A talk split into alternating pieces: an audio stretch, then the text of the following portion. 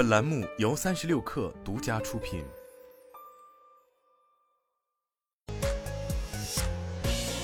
网罗新商业领域全天最热消息，欢迎收听快讯不联播，我是金盛。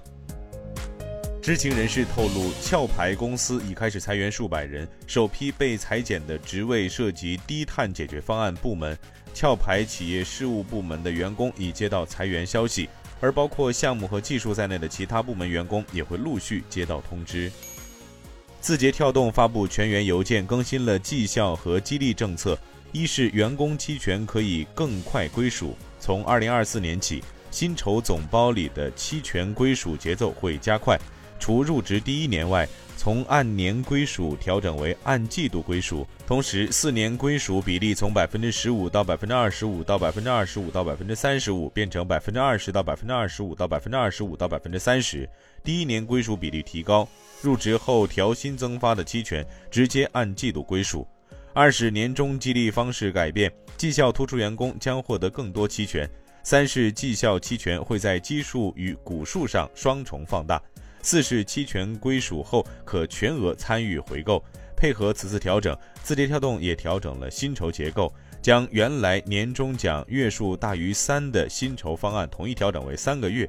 针对这部分员工来说，总包不变，月薪上升。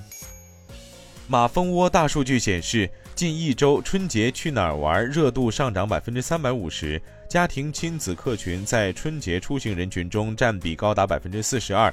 美食众多且年俗活动丰富的广东地区是国内反季旅游首选目的地。广州长隆野生动物世界以百分之一百五十四的热度涨幅，成为春节期间国内最受关注的亲子游景区，带动广州进入国内热门城市前三。日产汽车宣布任命 Vinay Shahani 为美国市场营销和销售高级副总裁。相关媒体报道，知名视频订阅公司奈飞日前表示，公司并没有计划为苹果即将推出的 Vision Pro 头戴设备开发专门的应用程序。业内认为，此举意味着奈飞对于 MR 技术仍持观望态度。据报道，马自达最早将于2024年春季停止在日本国内生产轿车马自达六。马六是马自达的主打轿车，但随着 SUV 越来越受欢迎，该车型销售低迷。另一方面，马六在国外的生产和销售被认为会继续。